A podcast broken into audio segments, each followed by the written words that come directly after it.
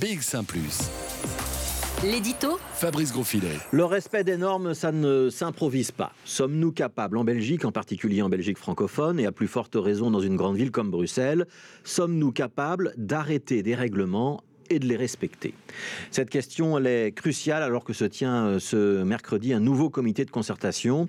Dans la lutte contre la Covid-19, il y a des règles à observer, des gestes à ne pas reproduire, des comportements à modifier. Et le constat, hélas, c'est que ces nouvelles manières de faire ne sont pas toujours appliquées. Alors il faut peut-être les rappeler, hein, ces règles, ne plus se faire la bise, ne plus se serrer la main, se tenir à distance quand c'est possible, porter le masque quand ça ne l'est pas, ventiler les pièces autant que possible et ne jamais se réunir à 15 ou 20 dans un petit espace. Ces comportements, ils dépendent de chacun de nous. Ils devraient être un réflexe citoyen mais le réflexe n'est pas partagé par tout le monde. Même chose pour le Covid Safety Ticket, qui devait réguler l'accès au café, au restaurant, aux salles de sport, au théâtre, au cinéma, etc. Dans certains cas, vous avez sûrement pu constater ces derniers jours ou dernières semaines qu'il était clairement demandé.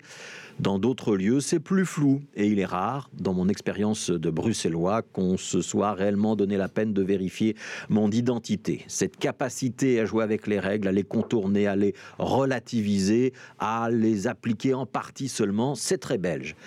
C'est un trait de comportement qu'on va retrouver vis-à-vis du code de la route. On accélère quand le feu passe à l'orange, on roule à 130 quand c'est limité à 120, à 50 quand on est en ville 30.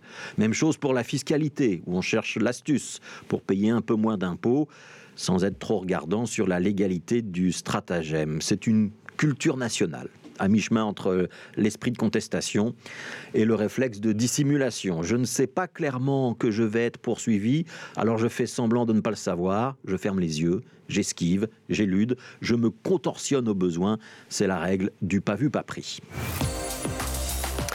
Alors le problème, c'est que pas vu, pas pris en matière de biologie, ça marche pas. Un contact entre deux êtres humains, c'est binaire. Il a lieu ou il n'a pas lieu. La bise est faite ou elle n'est pas faite. Le vaccin a été injecté ou il n'a pas été injecté. Et la contagion se produit ou elle ne se produit pas. Pour lutter contre la transmission du virus, nous avons donc une série d'armes à disposition. Le vaccin, arme imparfaite, décevante sans doute, tant on en attendait beaucoup, mais qui diminue quand même de moitié le risque de transmission entre deux individus et divise par neuf le risque d'être hospitalisé.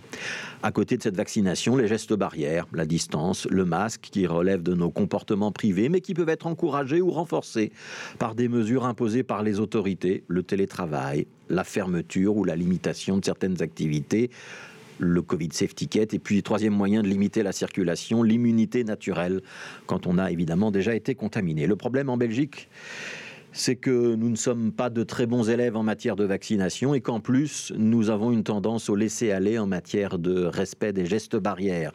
Et c'est donc pas pour rien qu'on se retrouve euh, ces derniers jours en rouge très foncé sur la carte de l'Europe.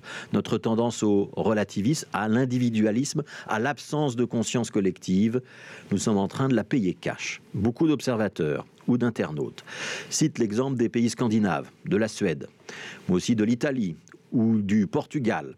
Tous ces pays qui ont de bien meilleurs résultats que nous ces dernières semaines, même de la France par exemple. Mais en France, c'est parce qu'on a maintenu tout l'été des mesures plus strictes que chez nous. Le masque dans les écoles, le Covid Safety Kit appliqué dès l'été et pas au mois de septembre, et un taux de vaccination plus haut que chez nous.